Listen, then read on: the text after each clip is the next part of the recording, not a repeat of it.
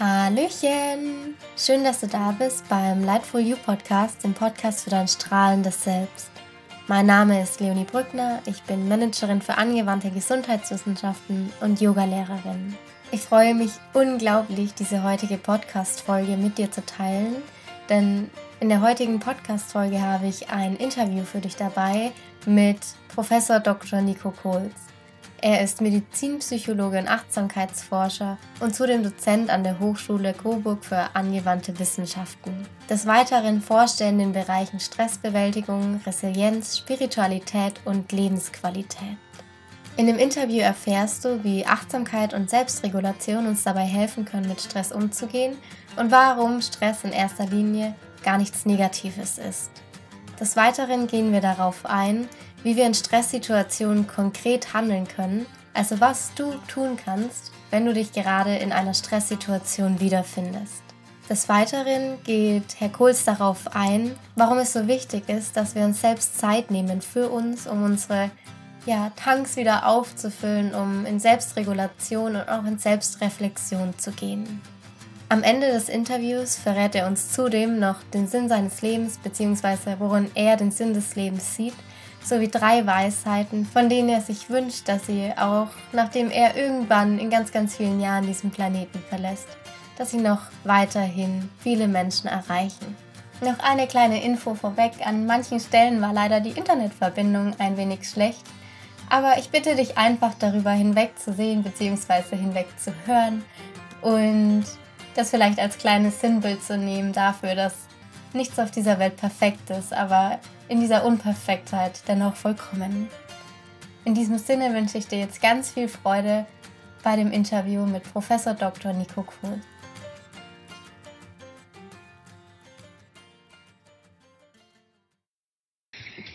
Ich freue mich so, so sehr, heute einen ganz besonderen Gast im Life for You Podcast begrüßen zu dürfen, Professor Dr. Nico Kohls. Und Sie sind Medizinpsychologe, Achtsamkeitsforscher, Dozent an der Hochschule für angewandte Wissenschaften in Coburg und forschen besonders in den Bereichen Stressbewältigung, Resilienz, Spiritualität und Lebensqualität. Und ich bin so, so, so dankbar, Sie heute hier begrüßen zu dürfen. Vielen Dank, dass Sie da sind. Sehr gerne. Guten Morgen, Frau Brückner. Guten Morgen. Bevor wir beginnen mit dem eigentlichen Interviewfragen, habe ich am Anfang meines Podcasts immer eine Frage für alle meine Interviewgäste und zwar, wofür sind Sie heute dankbar? Also was ist es, wofür Sie heute aufgewacht sind und sagen können, daraus bin ich auf vollstem Herzen dankbar? Ja, das fällt mir heute äh, nicht schwer, weil ich ähm, heute Nachmittag noch auf eine Beerdigung muss und ähm, insofern bin ich sehr dankbar dafür, dass ich am Leben bin, dass ich gesund bin, ähm, dass meine mhm. Familie, meine Kinder gesund sind und wir in einem Land leben, ähm, das einen hohen Lebensstandard hat und äh, über ein hohes Ausmaß ähm, an Sicherheit, Zuverlässigkeit und guter medizinischer Versorgung ähm, nicht krankt. Sehr schön. Vielen Dank dafür. Ja. Für all diejenigen, die Sie jetzt noch nicht kennen, ich habe Sie zwar kurz im Intro vorgestellt, aber nehmen Sie uns noch einmal mit. Wer ist Professor Dr. Nico Kohls und was genau machen Sie? Ja, Professor Dr. Nico Kohls ist ähm, ein ähm, ein Mensch, der sich interessiert für äh, Fragen, die ähm, in, vor allem innenweltliche äh, Realitäten ähm, betrifft, einerseits als, äh, als Psychologe, aber vor allem auch als, ähm, als Mensch. Ich bin Medizinpsychologe von der Ausbildung her, das heißt, ich habe Psychologie studiert, habe dann da auch mhm. promoviert und habe dann ähm, später an der LMU München im Fachbereich medizinische Psychologie habilitiert vor einigen Jahren. Ähm, und ähm, mich hat äh, aus dem persönlichen Interesse heraus das Thema ähm, Achtsamkeit, äh, Spiritualität, Sinnhaftigkeit und natürlich die damit mhm. zusammenhängenden Fragestellungen wie Resilienz, äh, wie ähm, was jetzt neuerdings äh, viel diskutiert wird, die Frage von ähm, posttraumatischem Wachstum äh, und äh, wie man eben mit Schwierigkeiten im Leben generell gesprochen umgehen kann. Ähm, das hat mich extrem interessiert und mhm. Dann daraus auch aus persönlichen Erfahrungen, äh, auch aus Krankheitserfahrungen äh, habe ich einfach gesehen, dass man mit äh, Mind-Body-Zuständen oder Mind-Body-Techniken äh, relativ viel machen kann und äh, mhm. das eben in der moderne Psychologie und Medizin, zumindest als ich damals studiert habe, in dem Fächerkanon nicht abgebildet gesehen und das hat mich interessiert und so kam das und irgendwie bin ich dann äh, diesem Thema auch äh, trotz aller Wirrungen und Irrungen äh, ähm, treu geblieben und ähm, super spannend, ja. ja. Und das hat mich dann irgendwann eben auch ähm, an die Hochschule Coburg gespült, ähm, in die, wenn man so sagen darf, in die, in die Gesundheitsförderung, wo eben mhm. sehr viele dieser Themen, ähm, die mich interessiert haben, naturgemäß ihren Platz finden. Sehr schön. Vielen, vielen Dank für diese ausführliche Erklärung. ähm, Sie haben erwähnt, dass Sie durch ein persönliches Erlebnis ähm, zum ersten, ich weiß nicht ob zum ersten Mal, aber vor allem auf Achtsamkeit und Spiritualität gekommen sind. Was, also möchten Sie erzählen, was genau das war, was Sie da hingebracht hat und wo vielleicht auch die konventionelle Psychologie und Medizin an ihre Grenzen gekommen ist? Naja, ich habe das ja schon ein paar Mal gesagt ähm, oder, oder berichtet. Ich hatte eben, ich bin früher sehr viel Ski gefahren als Kind und hatte irgendwann ein mhm.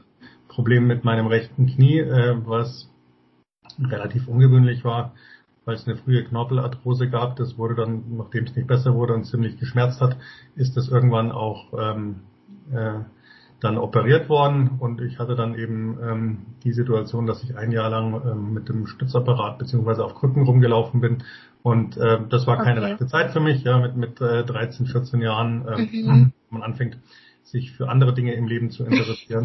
und, ähm, ich, ähm, als ich dann damit fertig war, äh, ging das am linken äh, Knie äh, los und dann war eben im Raum gestanden, das eben auch nochmal operativ zu beheben. Und gesagt, das mache ich nicht. Mhm. Und so habe ich dann angefangen, äh, mich mit Kampfsport zu beschäftigen, kam zum Taekwondo und ähm, über diesen Weg bin ich auch ähm, dann mit den mehr, sagen wir mal, äh, meditativen oder bewusstseinsorientierteren äh, Aspekten äh, im Büro mhm. gekommen, weil mir natürlich recht schnell dann äh, klar wurde, dass ähm, die Form von Kampfsport, die da praktiziert wurde, nicht nur eine äußere, sondern vor allem auch eine innere Form ist, die viel mit der Frage zusammenhängt, ähm, wie modulieren und ähm, kontrollieren, monitoren, selbst reflektieren wir unser Bewusstsein und welche mhm. Auswirkungen hat das wieder ähm, auf, unser, auf unsere psychophysiologischen und äh, körperlichen Zustände. Und für Sie hatte es die Auswirkung, dass Sie dann mit Hilfe Ihrer Gedanken und Ihrer inneren, inneren Welt quasi auch Ihr, Ihr Knie und Ihren Zustand wieder heilen konnten, oder? Naja, was heißt heilen? Zumindest war es eben so, dass ich, äh, dass die Operation nicht notwendig wurde und okay ich eben auch durch das Taekwondo in der Lage war, mhm. äh, mein Knie wieder ähm, so zu beugen, wie äh, es die Ärzte eigentlich nicht ähm, für ähm, möglich gehalten hätten. Und äh, das hat mir dann schon ähm, zu denken gegeben und hat mhm. mir letztendlich auch gezeigt, dass die ähm, moderne Medizin, für die wir sehr froh sein können, dass wir sie haben, um das ja, auf jeden Fall. Ähm, weil die meisten Leute äh, wissen gar nicht, äh, was moderne Medizin zu leisten vermag und wahrscheinlich wären 50 Prozent der Leute, die ähm, gemeinhin äh, auf dem Planeten rumlaufen, ohne die moderne Medizin nicht mehr so in der Form da. Aber mhm. es ist natürlich, äh, alles hat halt seine, ähm, seine Anwendungsbereiche und dann gibt es Bereiche, wo es nicht ganz so gut funktioniert. Und für diese Bereiche denke ich, ähm, nehmen wir zum Beispiel äh, chronische Schmerzen, ähm, nehmen wir äh, psychische Erkrankungen, äh, nehmen wir allgemeine Sinnfragen. Da hat sich eben gezeigt, dass ähm, der einfache pharmakologische oder mhm. ähm, technische Ansatz ein Stück weit zu kurz greift und äh, das hat mich eben interessiert. Dankeschön, da kann ich Ihnen nur zustimmen. Ich bekomme auch immer mehr mit, dass ganz viele Menschen die konventionelle Medizin wie sozusagen verteufeln, aber beispielsweise auch ich überhaupt nicht mehr da, weil ich äh, schon mit zwölf Jahren eine Blinddarm-OP, eine Wurmfortsatz-OP hatte. Und das hatte ich damals auch nicht überlebt. Also in diesem Sinne auch danke, dass Sie darauf noch einmal hinweisen. Aber auch ich bin der Meinung, dass ja, sie eben auch in manchen Bereichen vielleicht vor allem was Chronisches angeht, an ihre Grenzen kommt. Und dafür bin ich auch sehr dankbar, dass wir jetzt den Blick mehr nach innen wenden dürfen und auch feststellen können, wie viel Selbstheilungskräfte auch in uns stecken, wenn wir ja. diese, sage ich mal, wachrütteln. Ja. Ähm, wo ich Sie direkt fragen würde, wir bekommen im Alltag ja immer wieder zu hören, dass ähm, Achtsamkeit und auch eben das Bewusstsein für uns selbst, Gesundheit und auch die Lebensqualität steigern kann. Wir haben ja jetzt schon rausgehört, dass Sie dem auf jeden Fall zustimmen, aber wie genau kann das sein? Wie funktioniert das? Naja, im Grunde ähm, muss man sich, glaube ich, vor Augen halten, dass wir von Hause aus, vom lieben Gott aus, von der Natur aus, von der Evolution aus, das können Sie sich aussuchen, mhm. äh, so ausgestattet sind, ähm, dass wir unsere eigenen Heilungsressourcen und ähm, Rekuperationsressourcen, wenn man so will, eigentlich mitbringen. Ja, weil der Steinzeitmensch hatte, er konnte ja nicht auf ein Universitätsklinikum mit Supramaximalversorgung zurückgreifen, sondern er musste im Grunde auf seine körpereigenen Bordmittel zurückgreifen, um sich zu, um sich zu heilen und äh, unter Umständen eben noch auf die kulturell tradierten Formen, äh, die mhm. eben standen, wie den Schamanen oder wie sie bestimmte religiöse oder spirituelle Systeme zur Verfügung gestellt haben. Und äh, ich glaube, dass wir eben als Mensch, als Menschheit uns ähm, eine große Ausnahme sind, weil wir entgegen, in, in, anders als die Tiere uns sehr gut und andererseits auch sehr schlecht auf unsere Umwelt adaptieren können. Und ähm, mhm. sehr gut können wir uns adaptieren, wenn es um die Frage geht, ähm, welche kognitiven Überzeugungen, ähm, Einstellungen und ähm, äh, Werte wir äh, überhaupt physiologisch, psychophysiologisch expressieren wollen. Äh, sehr schlecht funktioniert es aber, äh, wenn es darum geht, auf uns, äh, auf uns selber aufzupassen. Vor allem, wenn wir, wenn wir in äh, Umgebungen hineinkommen, für die wir eigentlich nicht gebaut sind. Ja, also um ein Beispiel zu geben, seit 2016, glaube ich, ähm, ist es so, dass mehr übergewichtige als untergewichtige Menschen auf der Welt rumlaufen. Mhm. Es ist nicht zu sagen, dass Untergewicht und Hunger ein Riesenproblem ist, um das vielleicht auch mal an der Stelle zu sagen. Ähm, jeden Tag sterben etwa 25.000 Kinder an, ähm, an Mangelernährung und einfach weil sie keinen Zugang zu basalen Ressourcen haben. Und wenn man das mit anderen Zahlen in Relation setzt, ja, äh, die mhm. Diskutiert werden, dann glaube ich, äh, wird auch klar, was für eine, äh, was für eine Dimension das hat.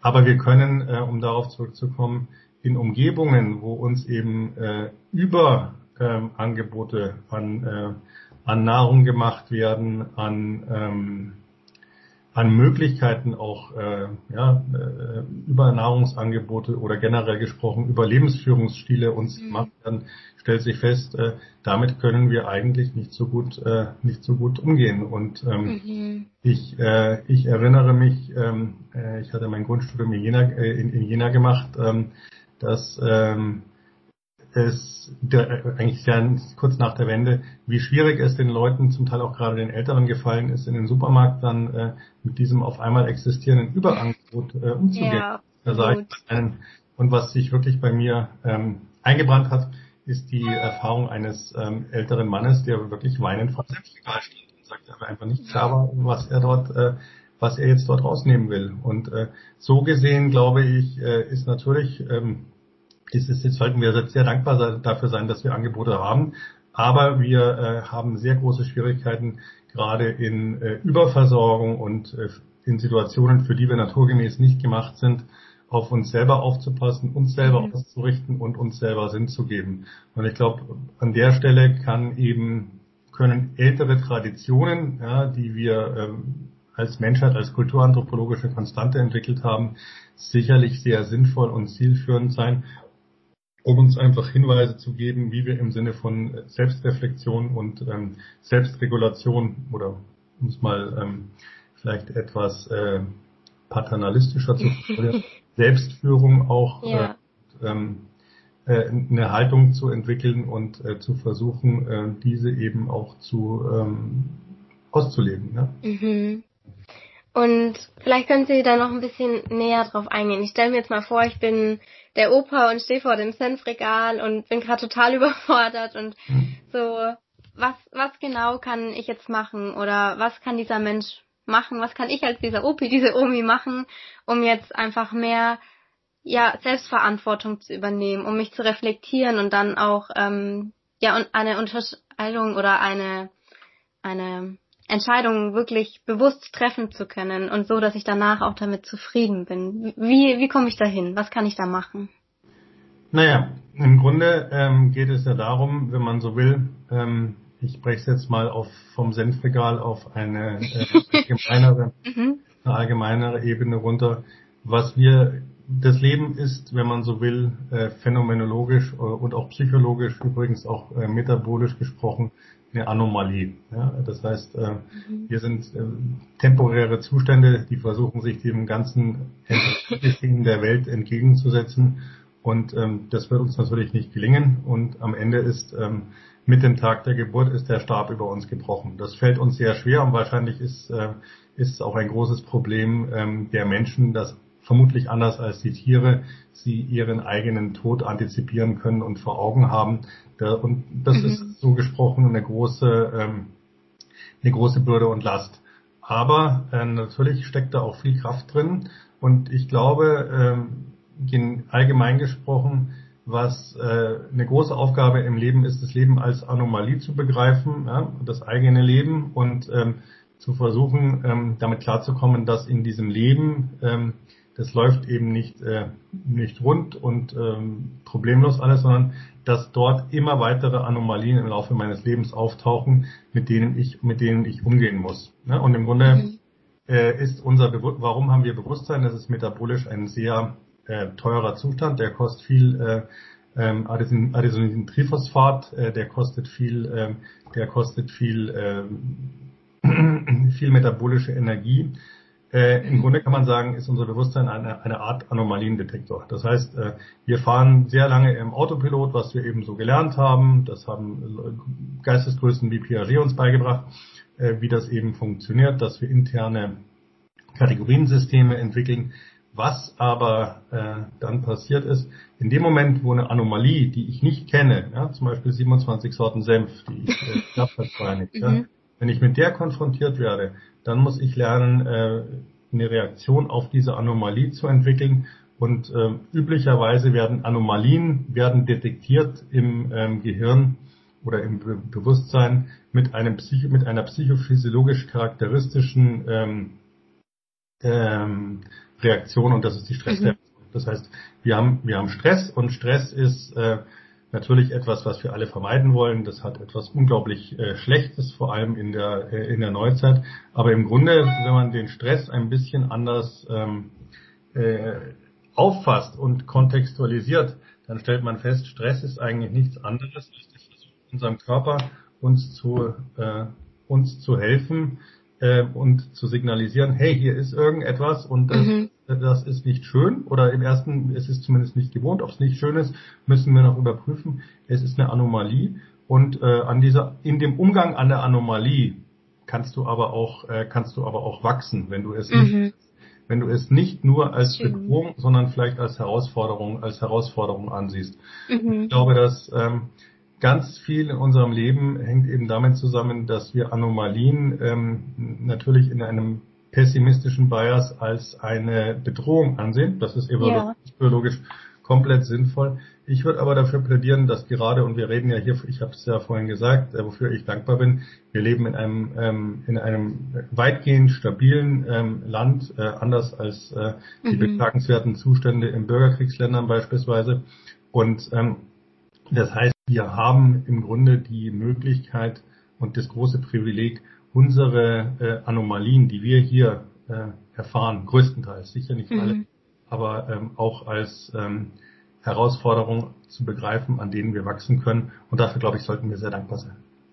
Vielen Dank. Ich kann Ihnen da nur zustimmen. Und ich finde es auch so schön, dass Sie das aufgreifen, Stichwort Stress, dass Stress nicht unbedingt nur etwas Negatives sein muss, weil ähm, oder auch Gefühle, Emotionen, die uns zunächst, die vielleicht mit Stress verbunden sind, wie zum Beispiel Wut oder Eifersucht, dass sowas auch ja wirklich etwas sein kann, was uns zeigt, dass etwas in uns vielleicht nicht in Harmonie ist und wir daran wachsen können. Mhm. Ähm, Absolut. Wenn wir, wenn wir bei dem Thema Stress sind und Stress im Allgemeinen, Sie haben gerade gesagt, Stress muss nicht nur negativ sein. Wie schaffe ich es jetzt in einer also vielleicht haben Sie so konkret so zwei, drei Tipps, wie ich es schaffe in einer Situation des Stress. Zunächst muss ich mir ja mal des Stresses bewusst werden. Ähm, und dann, wie mache ich das dann so? Ich nehme jetzt zum Beispiel wahr, Ähm, ich finde das mit den Senfgläsern eigentlich ganz, weil es so ein einfaches Beispiel ist. Ich nehme jetzt wahr, okay, ich bin total überfordert, gestresst, mein Puls geht nach oben. Was kann ich in diesem Moment machen, unternehmen, um mich da selbst rauszuholen und vielleicht daran zu sehen, dass ich auch daran wachsen kann. Wir können auch gerne ein anderes Beispiel ja, nehmen. Wir können, gerne, wir können gerne bei dem Senfglas äh, Beispiel bleiben. Mhm. Wenn das ja, dieses überbordende Angebot im Supermarkt, ähm, das ich aus meiner bisherigen Erfahrung eben nicht kenne, wenn mir das, ähm, wenn mir das Stress macht und äh, mir negative Gefühle bereitet, ja, dann ist mhm. die erste Frage ist, äh, die ich mir zu stellen habe, ist die Anomalie, äh, die, ähm, die ich hier sehe, ist die sozusagen existenz- oder lebensbedrohend. Das ist sicherlich nicht der Fall, weil anders als der Säbelzahntiger wird sie das äh, Senfglas aus dem äh, Supermarktregal nicht anspringen. Ich hoffe ähm, nicht. Äh, bisher ist noch kein Fall berichtet worden, zumindest mir nicht zu Ohren gekommen. Äh, und dann ist natürlich die Frage, was löst jetzt eigentlich diese, äh, was löst diese negativen, äh, diese Kaskade negativer Emotionen, äh, die mhm. ich als Stress empfinde, aus? Ja, ist es äh, ist es, für, ist es die schiere, und die Analyse scheint mir jetzt zentral zu sein, ist es die schiere Überforderung, zu sagen, ich komme damit nicht klar, mhm. oder ist es vielleicht, wenn man ein bisschen tiefer geht, äh, dann auch die Erfahrung, hey, es gibt 27 Sorten Senf, ich bin jetzt vielleicht 85 Jahre alt, äh, ich habe diese Erfahrung nie, äh, nie, nie machen dürfen und mhm. ähm, ist es nicht ein Stück weit auch ein, eine Beschneidung meines äh, Lebens, die mir hier, meines bisherigen Lebens, ja, zumindest mhm, in realistischer Hinsicht, die mir hier vor Augen geführt wird und steht das nicht symbolisch für noch etwas, äh, für irgendetwas ganz Großes anderes. Und dann ist die Frage, wie stehe äh, wie stehe ich mich dazu? Und eine, eine Konsequenz könnte sein, ja, äh, um das mal zu reframen, ganz konkret äh, mhm. zu sagen, anders als mein Bruder, mein Zwillingsbruder, der vielleicht vor fünf Jahren gestorben ist, äh, habe ich jetzt die Möglichkeit, ich bin zwar alt, aber ich habe die Möglichkeit, das noch zu erleben und mhm. Teilweise zu profitieren und natürlich nicht mehr als junger Mensch am Ende meines Lebens ausgehen, aber dafür kann ich auch eine gewisse Dankbarkeit äh, empfinden und zu sagen, jetzt probiere ich mal aus und ähm, äh, probiere mich durch, soweit es eben geht, äh, durch die Senfsorten durch.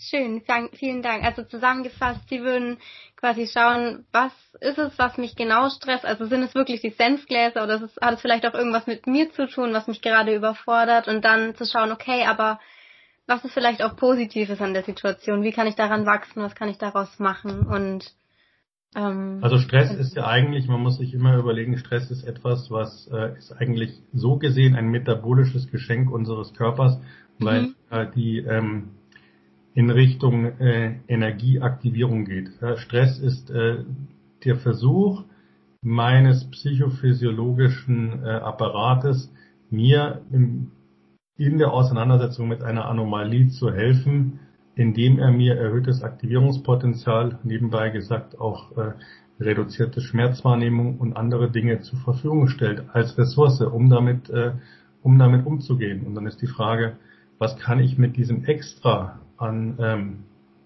an ähm, metabolischen, emotionalen Schub, mhm. was kann ich mit dem in konstruktiver Sicht äh, in konstruktiver Sicht machen. Ne?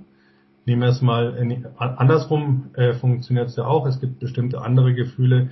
Nehmen wir zum Beispiel mal die ähm, die Furcht oder die Angst, also äh, die allgemeine ähm, ähm, die allgemeine Angst vor etwas als ähm, als Furcht generisch. Ich habe Furcht äh, ja und äh, oder beziehungsweise die ähm, die spezifischere Form.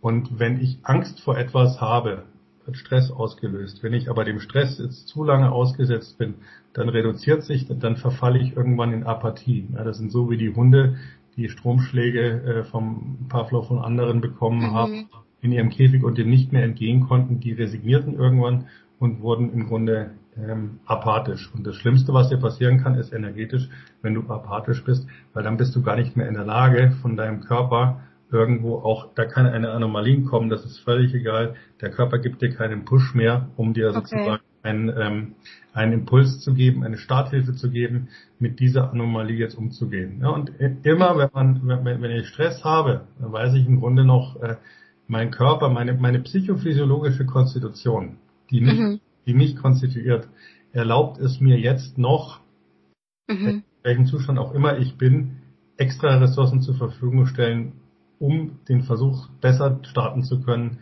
mit dieser mhm. Anomalie wie auch immer umzugehen. Vielen Dank dafür. Das ist wirklich super spannend. So habe ich das noch nie gesehen einfach. Das ist ja auch, wenn wir Stress wahrnehmen oder ihn noch wahrnehmen können, dass es ja eigentlich auch zeigt, okay, ich bin immerhin noch keinem chronischen Stress ausgesetzt. Genau. Oder ja. zumindest nicht in dem Maße, dass ich nicht auch mal wieder herunterfahren kann oder vielleicht gerade dem Burnout schon nahe bin. Ja gut, ich meine, wenn man, wenn man, wenn man dann die, die, die, äh, die physiologische Architektur der Stressantwort anschaut, dann sieht man eben auch, da gibt es unterschiedliche ähm, unterschiedliche äh, Pfade, Wirkpfade, die wirken. Es gibt ein kurzfristiges, äh, mhm. kurzfristiges ähm, ähm, triggerndes Hormon für Stress. Äh, das ist eben das Adrenalin oder das, das Noradrenalin als, äh, als Precursor, die im Grunde dafür sorgen, dass ganz schnell äh, eine Antwort des Körpers zur Verfügung steht. Ja, beispielsweise, dass mein Herz eben anfängt äh, schneller zu schlagen und ähm, ich, äh, wenn ich feststelle, neben hinter mir fährt ein Auto mit Blaulicht und ich weiß nicht, ist es jetzt der Rettungswagen oder ist es die Polizei, die mich rauszieht, aber auf jeden Fall äh, merke ich, da passiert irgendetwas, meine mhm. Hände werden feucht. Und dann gibt es eben, dann gibt es eben das langfristigere Stresshormon, das Cortisol, das hat auch ein bestimmtes, eine bestimmte äh, zirkadiane Rhythmik, also eine Tages, äh, eine Tagesperiodik sollte nachts eigentlich abfallen. Und was wir eben sehen ist, äh, wenn die Leute chronisch gestresst sind, ja, dann kleben die, äh, dann haben diese Cortisolkurven nicht mehr die charakteristische, ähm, den charakteristischen Abfall. Und an der Stelle wird es eben wird's gefährlich. Das geht dann bis dahin, bis dazu, dass Leute, die extreme Stresssituationen haben, denken wir an traumatisierte äh, Menschen in ähm, äh, Bürgerkriegsländern. Mhm. Vielen denken wir aber auch an Leute in ähm, Hochsicherheits ähm, äh, wie Polizei, wie Militär, äh, irgendwann, wenn die, wenn die sozusagen so viel Stress haben, dass äh, das Gehirn das nicht mehr verarbeiten kann, kann es zu paradoxen Situationen kommen, dass die im Grunde gar keine oder nur noch ganz wenige äh, Cortisol ähm, Ausschüttungen haben. Und das ist dann im Grunde dieser paradoxe Zustand, der eben, äh, wenn man so will, auch äh, zu Apathie äh, und völliger Energielosigkeit führt weil ich nicht mal mehr, meine psychophysiologische Konstitution mir es nicht mal mehr erlaubt, äh, für eine mhm. Stressantwort äh, Ressourcen zur Verfügung zu stellen. Ja, und im Grunde ist es, äh, wenn, wenn jeder, also Stress ist ein Stück weit auch natürlich nur im Rahmen, ist es auch gesund. Wir können ohne Stress könnten wir nicht leben, ohne Stress würden wir auch nicht, würden wir auch nicht lernen. Natürlich ist ein zu viel an Stress gefährlich, um nicht zu mhm. sagen, einer gewissen Form auch ab einer gewissen Form auch tödlich. Aber wenn ich weiß, ich habe ab und zu so äh, zwei, dreimal die Woche kriege ich so einen richtigen, äh, mhm. ich ein richtiges Stressding, ja, dann äh, kann man das im Grunde schön reframen und kann, ähm, kann sich denken, ich sehe, mein Körper ist noch in der Lage, äh, extra Ressourcen für mhm. Situationen zur Verfügung zu stellen. Und das spricht eigentlich dafür, dass meine Auto- oder Selbstregulation äh, zumindest äh, in Teilbereichen noch ähm, gut und intakt ist. Dankeschön. Ähm, ich stelle mir jetzt nochmal vor, ich bin ähm, Polizistin und ich bin Dauerstress ausgesetzt und kann einfach nicht mehr so wahrnehmen. Ähm, ja, also nehme einfach keinen wirklichen Stress mehr wahr, weil ich einfach sowieso immer on top bin. Mhm. Und ähm, merkt es, stellt es fest, vielleicht auch, weil es mir ein Familienmitglied sagt und möchte jetzt etwas dagegen unternehmen. Ähm, ich gehe vielleicht zum Arzt, aber ich gehe auch vielleicht zu einer, ja, zu einem Achtsamkeitstrainer oder zu einer spirituellen Beratung. Was werden da jetzt die unterschiedlichen Herangehensweise? Also was würde vielleicht der Hausarzt mit mir machen und mir sagen und was würde der spirituelle Coach oder ähm, der Achtsamkeitstrainer mir empfehlen? Was sind da die Unterschiede? Also, ich glaube, ähm, die Frage zielt im Kern darauf ab, ähm, auf welchen Ebenen Stress entstehen kann und mhm. auf welchen Ebenen äh, man äh, mit Stress umgehen kann. Und die Antwort ist, ähm, obwohl sie komplex ist, ist es so, dass idealerweise Stress auf der Ebene, ähm, äh, ich möchte es nicht sagen bekämpft, das wäre das falsche Wort, aber mit Stress umgegangen werden soll, auf deren Ebene er auch entstanden ist. Ne? Also mhm. mit anderen Worten, ähm, ich glaube, ein ganz wichtiger Erkenntnis ist, dass Selbstregulation ähm, für uns zentral ist und der wichtigste Selbstregulationsprozess, den wir jeden Tag haben und äh, wenn wir ihn nicht haben, ist es nach ein paar Tagen fatal, ja, im wahrsten Sinne des Wortes, ist Schlaf. Also einfach Regener Regenerationszeiten einzubauen und ähm, je nachdem, ob sie jetzt äh, auf körperlicher Ebene äh, angegriffen sind, äh, sei es durch eine Krankheit, äh, sei es durch wenig Schlaf, sei es durch äh, Suchtmittel, äh, Tabak, äh, Alkohol, äh, Drogen, ähm, sei es ähm, durch mangelnde Bewegung, äh, wäre es sinnvoll, hier erstmal äh, stabilisierend einzugreifen. Das ist wahrscheinlich das, äh, was der Hausarzt vielleicht am ehesten noch machen würde, ja, wenn er sich dem salutogenetischen Gedanken verpflichtet fühlt. Mhm. Äh, das andere ist, äh, natürlich kann, Sie können der ähm, die besttrainierteste und äh, sportlichste und äh, schönste Person der Welt sein, wenn sie auf psychologischer Ebene Stress haben, vielleicht ähm, aufgrund einer Trauerreaktion, es ist eine Beziehung in die Brüche gegangen, sie haben ihren, äh, sie haben ihren Job verloren oder ihre die Selbsterwartungen, die sie an sich selbst gestellt haben. Mhm. Nebenbei gesagt, ähm, wahrscheinlich der äh, der größte Treiber nach Job und Beziehungen äh, ist die, die innere Erwartung, die wir an uns selbst haben und der damit verbundene Perfektionismus, der an Stress macht. Ähm, da muss man eben fragen, da müsste man anfangen, daran zu arbeiten. Ja? Mhm. Und dann, wenn wir noch ein Stück weitergehen, äh, man kann sich vorstellen, es gibt Leute, die ähm, sind perfekt in Form, die sehen gut aus, die haben ähm, die haben ähm, den, ähm, den besten ähm, Partner, die beste Partnerin, den tollsten Job und sind innerlich trotzdem leer. Ja, und ähm, mhm. Leute wie Tolstoy oder so, die im Grunde auf der auf der Höhe ihrer Karriere sich beschließen, dann das Leben zu nehmen, weil sie, äh, weil sie einfach eine innere Leere empfinden und sagen, das hat alles, äh, das hat keinen Wert. Es sind, äh, wie man im Lateinischen so schön sagt, Wahne, also leere, leere Dinge. Und äh, was mir mhm. fehlt, ist die, äh, dann würde man sagen, naja, ähm, da macht es wahrscheinlich wenig Sinn zu sagen, wenn du schon völlig trainiert bist und äh, jeden Tag deine 10.000 Schritte erfüllst und Marathon läufst, dann setzt du da noch ein bisschen was drauf, sondern äh, dann wäre die Idee wirklich zu sagen, äh, schau, dass du in, inner, innerweltlich existenziell phänomenologisch mal arbeitest und ähm, dann, äh, wenn es eben der Psychotherapeut nicht tun kann, warum gehst du dann nicht zu einem ähm, zu einem spirituellen Berater oder machst einen äh, oder machst einen Achtsamkeitskurs, um einfach mhm. an der mhm. Frage zu arbeiten, wie du dein Bewusstsein ähm, jetzt innerweltlich gesprochen anders tapezieren kannst, um das Ganze mhm. eben in eine andere salutogenetischere Farbe zu tauchen. Vielen Dank. Also Sie glauben, dass Spiritualität ähm, uns dabei auch helfen kann, quasi unser Bewusstsein oder auch unser Unterbewusstsein dann in dem Sinne vielleicht auch neu zu kreieren, neu zu gestalten und daraus dann oder Wurzeln zu setzen und dann auch im so indem wir unsere innere Welt vielleicht ja verändern, da neue Gedanken einpflanzen, auch im Außen andere Resultate erzielen oder ähm, ja, wie, wie ist es für Sie? Naja, ich glaube erstmal, Spirit, im Grunde geht es in die Richtung. Ich denke, äh, Spiritualität hat es zu allen Zeiten über alle Kulturen hinweg gegeben. Insofern ist es, glaube ich, gerechtfertigt zu sagen, es ist eine kulturanthropologische Konstante, ja, Menschen und äh, mhm. es hängt wohl damit zusammen auch, äh, dass Menschen sich immer die Frage nach dem Warum und Wieso gestellt haben. Ähm, ich glaube auch, es ist ein großer Irrtum unserer Zeit davon auszugehen, ähm, dass das Leben, ähm, deswegen wende ich mich eigentlich auch immer sehr kritisch gegen diese ganze ähm, Happiness äh, Culture und ähm, mhm. Glücks, äh, Glücksforschung, ja, auch wenn ich natürlich äh, in Teilen ihre, ihre Berechtigung sehe, weil ich nicht glaube, dass es das oberste Ziel des Menschen ist, äh, glücklich, äh, glücklich zu sein. Das wäre im Grunde mit der Art und Weise, wie wir äh, evolutionsbiologisch gebaut sind, äh, gar nicht, äh, gar nicht vereinbar.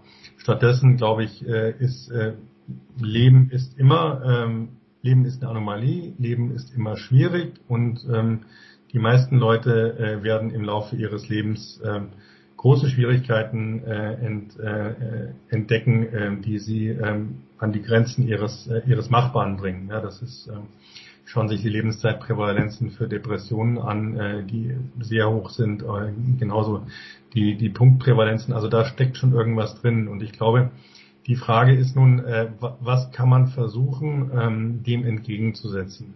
Und ich glaube, äh, dass es ein Irrtum ist zu sagen, man setzt jetzt einfach gegen dieses Leid und diese, ähm, das letztlich existenziell unausweichlich ist und ähm, ja, am Ende, Dürrenmatt hat so schön gesagt, am Ende seines Lebens über, erlebt jeder mit seinem äh, persönlichen Tod seinen Weltuntergang. Was kann ich dem entgegensetzen? Und äh, wahrscheinlich ist es schwierig, eine rein äh, flüchtige äh, Emotion wie Glück ähm, dem mhm. dauerhaft entgegenzusetzen. Also ich würde sagen, wenn du eine Glückserfahrung hast und wenn du glücklich bist und zufrieden bist, super, more power to you, take it. Aber ähm, äh, aber ähm, er versuche nicht äh, dem nachzuhängen und vor allem dem nachzujagen. Stattdessen mhm. glaube ich, ist es äh, sind wir dafür gebaut, im Grunde ähm, Resilienz zu entwickeln gegenüber Anomalien und äh, damit ein Stück weit auch Verantwortungsgefühl und Verpflichtung äh, gegenüber nicht nur uns selbst, sondern auch anderen Menschen zu übernehmen, um äh, daraus eben letztlich unsere, unsere Sinnkonstruktionen zu bauen.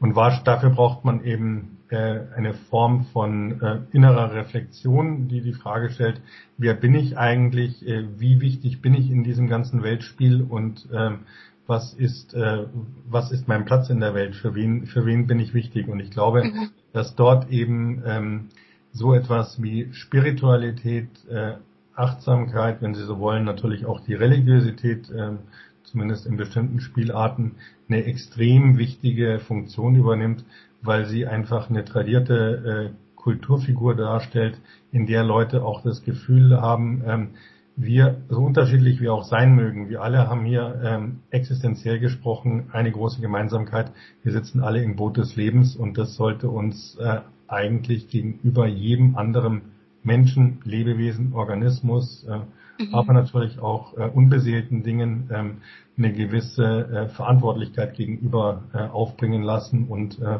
dann eben einen achtsamen und reflektierten Umgang ähm, mit äh, wem auch immer, mit dem anderen ähm, zu realisieren zu können. Vielen Dank. Es ist wirklich sehr, sehr, sehr spannend, wie Sie ja, wie sie auf alles eingehen und wie sie das sehen. Sie haben gesagt, ähm, Ihrer Meinung nach ist der Sinn unseres menschlichen Lebens nicht unbedingt glücklich zu sein. Ähm, was ist für Sie der Sinn des Lebens, wenn es nicht ähm, das, das Gefühl, die Emotion Glück ist? Ähm, ich glaube, der Sinn des Lebens ist es, äh, besteht darin, ähm, wie ich es gesagt habe, seinen Platz in der Welt zu finden. Für, das kann jeder nur für sich selbst entscheiden. Seine Verantwortlichkeit äh, gegenüber sich auch und anderen zu erkennen und dann im Grunde auch äh, genau das Maß an ähm, Verantwortung äh, zu tragen und zu übernehmen, äh, was er oder sie tragen kann, ohne sich zu überfordern. Ja? Also äh, selbstregulatorisch würde ich sagen, der Sinn des Lebens besteht darin, ähm, aus der Komfortzone äh, herauszugehen, genau in dem Bereich hineinzugehen, an dem ich am meisten wachsen kann. Ja. Ähm, in der, in der äh, Entwicklungspsychologie wäre das, das die Zone des proximalen Lernens, also äh, des proximalen Lernens, wie Piaget das nennt, äh, und dabei gleichzeitig zu verhindern, dass ich mich selbst überschätze, verausgabe und dann einfach in äh, psychophysiologisch ähm, überstrapazierte Zustände hineingleite, die man, ähm, ja, die man seit einiger Zeit Burnout oder äh, wie auch immer nennt und mhm. gleichzeitig eben auch ähm, in dieser in dieser Phase, äh, wo ich eben maximal lerne, äh, gleichzeitig die Welt interessant finde, aber auch nicht überfordert bin, ähm, nicht eine ja, individualistische, idiosynkratische ähm, Nabelschau zu verfallen, sondern eben auch äh, durchaus im Blick zu haben, äh, was, wie geht's den anderen Menschen um mich herum, äh, wie geht's der Gesellschaft und äh, wie mhm. kann ich mich hier konstruktiv einbringen. Vielen Dank. Das ist eine sehr, sehr, sehr schöne Ansicht, die Sie da haben. Ich habe noch eine letzte Frage mitgebracht, beziehungsweise mhm. eine vorletzte. Ähm, Sie haben vorhin gesagt, dass Sie auch in dem Bereich der Spiritualität mitgeforscht haben. Und mhm. jetzt ist Spiritualität und Forschung sind ja zwei Gebiete, die für ganz viele Menschen nicht zu verbinden sind. Wie mhm. gelingt es Ihnen, Spiritualität und Wissenschaft in einen Kontext zu bringen und vor allem dafür, ich, ich sage jetzt mal nicht, ähm, ja vielleicht sogar belächelt zu werden? Oder wie, wie gelingt es Ihnen in diesem Kontext dann ernst genommen zu werden, wenn Sie vielleicht vor ganz vielen Wissenschaftlern stehen, einen Vortrag halten, der dann auch in Verbindung mit Spiritualität zusammenhängt?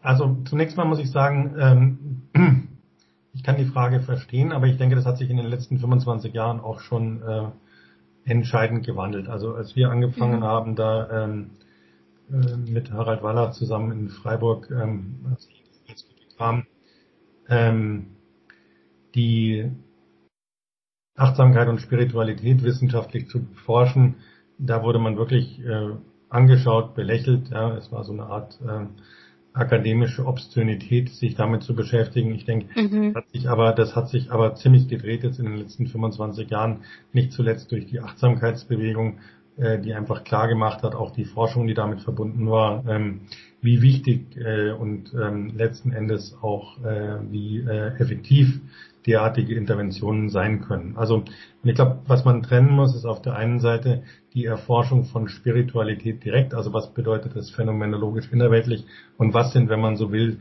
die Konsequenzen, äh, die gesundheitswissenschaftlichen mhm. untersuchbaren Konsequenzen von, äh, von Spiritualität oder von Achtsamkeit. Ich selber habe da nie irgendwo einen großen Unterschied gesehen, weil ich bin, äh, ich bin ja Empiriker und also Empiriker schaut im Grunde auf ähm, auf die Daten, die eben erfasst werden können. Und jetzt kann man Daten, kann man natürlich ganz unterschiedlich interpretieren.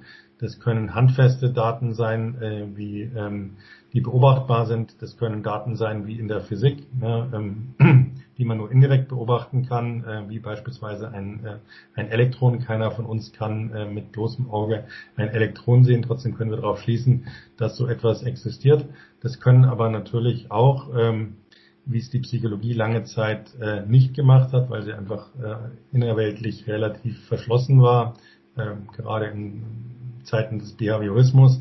Das können natürlich auch äh, Kognitionen oder Emotionen oder wenn man so will auch existenzielle Gefühle sein, wie die Phänomenologen es äh, beispielsweise seit ähm, seit jeher tun. Und ähm, insofern glaube ich, äh, ist, wenn man so will, der Mystiker und der, äh, der Wissenschaftler, die machen gar nicht so unterschiedliche Dinge. Die haben halt nur ein unterschiedliches mhm. Verständnis von dem, äh, was, äh, was Daten sind. Und ich glaube, die letzten Jahre haben uns auch gerade in den Sozialwissenschaften gezeigt, ähm, dass dieses Primat der quantitativen Forschung ähm, notwendigerweise ergänzt werden muss äh, durch qualitative Forschung, mhm. einfach um bestimmte Innenzustände oder bestimmte Ansichten, äh, die relativ komplex sind, besser fassen, äh, besser fassen zu können. Und ähm, ich glaube, was sich eigentlich schön abzeichnet und insofern kann man sagen, äh, habe ich wirklich Glück gehabt, weil ich in eine Zeit rein sozialisiert worden bin, mhm. Äh, als an der Achtsamkeit wirklich ein Randthema oder Spiritualität ein absolutes Randthema war und mittlerweile würde ich sagen, also die Achtsamkeit ist auf jeden Fall in den Gesundheitswissenschaften komplett im Mainstream angekommen. Ja, das hat, hat, auch, seine, hat auch seine Schattenseiten zum Teil, weil sie damit sicherlich auch äh, überreizt oder überansprucht wird. Das muss man auch mal thematisieren. Mhm. Und Spiritualität ist sicherlich ein ernstzunehmendes Thema. Andernfalls wäre es mir ja auch nicht gelungen, äh, mich an der medizinischen Fakultät in München mit dem Thema Spiritualität und Achtsamkeit als potenzielle Gesundheitsressourcen zu habilitieren. Und mhm. ähm, es sind schon, also da ist eben auch mhm. viel Veränderung, äh, viel Veränderung eingetreten.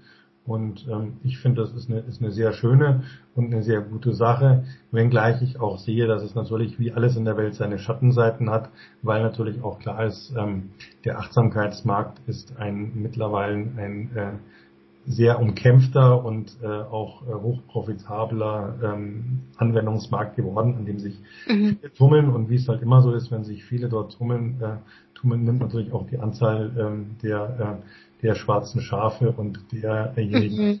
äh, die das Thema äh, nicht ähm, intrinsisch verstehen, sondern es eher extrinsisch als ein Add-on ihrer äh, Verkaufsstrategien äh, betrachten. Mhm.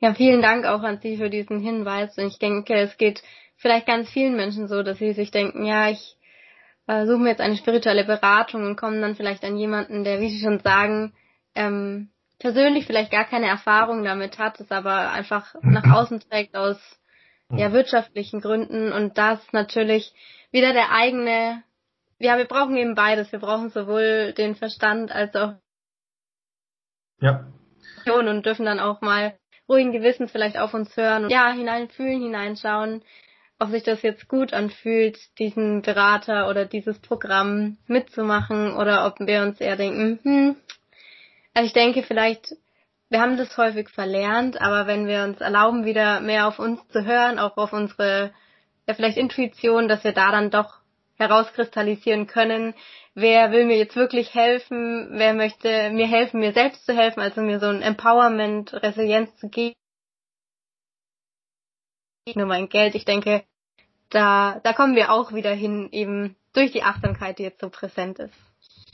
Also ich glaube, das ist ein ganz wichtiger Punkt, äh, deswegen will ich es auch nochmal explizit sagen. Ich habe immer meine, mhm. meine großen Probleme damit gehabt, ähm, wenn Leute angefangen haben äh, zu proselytisieren oder zu, zu missionieren und ähm, mhm. dann eben auch äh, aufgrund ihrer eigenen ähm, über äh, subjektiv attribuierten ähm, persönlichen Entwicklungsfortschritte sich über andere gestellt haben und denen sagen wollten, was richtig und was falsch ist. Ja, das mag äh, mhm. in einigen Bereichen des Lebens mag das sicherlich gelten, aber äh, ich wäre was und wahrscheinlich trifft es auch äh, auf den Bereich der Spiritualität zu. Also ich möchte nicht äh, ausschließen, dass es Leute gibt, äh, die erleuchtet sind und äh, die ähm, ganz große äh, Transformationserlebnisse ähm, hatten. Ähm, aber ich glaube, äh, dass man da sehr vorsichtig sein muss, weil letzten Endes ist Spiritualität was sehr Subjektives. Ja, das hebt sich ein Stück weit von dem Religiösen oder ähm, formal auch der Religion ab. Und ich glaube, was ganz wichtig ist, ist, dass Leute sich die Frage stellen, ähm, ist das, was mir von außen hier angetragen wird und übergestülpt wird, ist es für mich geeignet oder ist es nicht vielmehr so, dass ich meine eigene Form äh, von Spiritualität, äh, meine eigene innerweltliche Lösung für die große Existenzfrage äh, mhm. finden muss?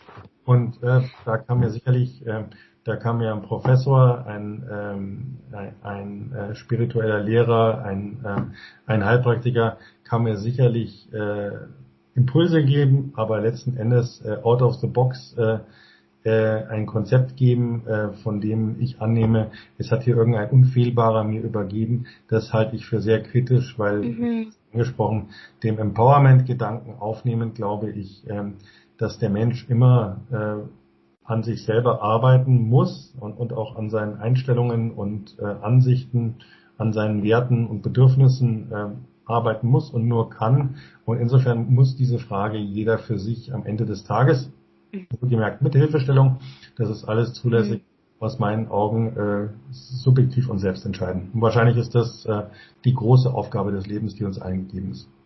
Mhm, sehe ich ganz genauso. Vielen Dank dafür, dass Sie da nochmal drauf eingegangen sind und unsere Zeit in dem heutigen Interview genügt dafür nicht mehr. Vielleicht darf ich Sie ja irgendwann wieder einladen, weil ich fand, auch gerade so spannend. Sie haben jetzt noch auch das Thema Erleuchtung oder transzendale, transzendale Erfahrungen erwähnt.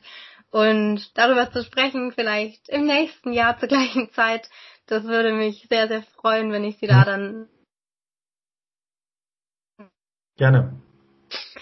Ähm, dann kommen wir jetzt zur, für das heutige Interview zur letzten Frage. Und zwar ist es eine Frage, die ich all meinen Interviewgästen am Ende des Interviews immer stelle. Und es ist, wir stellen uns vor, Sie haben ja schon gesagt, ähm, wir werden damit konfrontiert, dass wir irgendwann nicht mehr da sind. Ja, wir Menschen kommen und gehen auf diesen Planeten und wir stellen uns jetzt vor, es ist der letzte Tag Ihres Lebens als Professor Dr. Kohls hier auf dem Planeten Erde.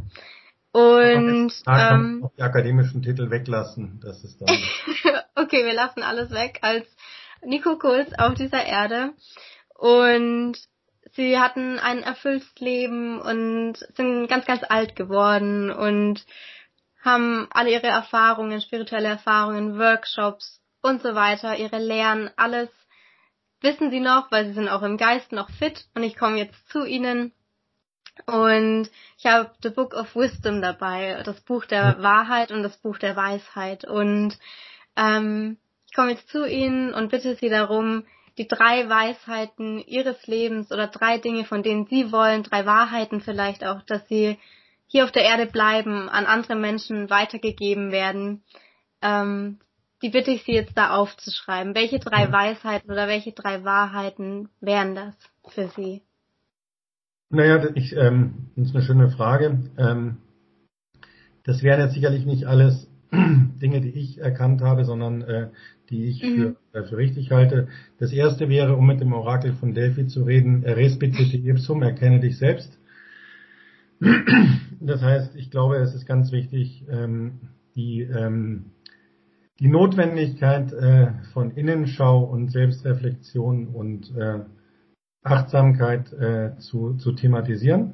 Also mhm. um dem etwas, wir leben in einer Kultur, die sehr ähm, aktionsorientiert ist und die eigentlich äh, innerweltlich recht, äh, recht bescheiden ist und uns wenig, wenig Angebote macht. Ja? Und äh, ich glaube, am Ende, wenn sie alles wegnehmen, ihre Titel, äh, ihre ihre materiellen Besitztümer, ihre Freunde, dann ist die Frage, wie, wie komme ich mit mir selbst, äh, mhm. wie komme ich mit mir selbst aus? Und ähm, das ist, glaube ich, das ist, das ist eine zentrale Frage, in die sollte jeder Mensch äh, meines Erachtens ähm, nicht viel, aber genügend Zeit und Energie hinein, mhm. hinein zu investieren.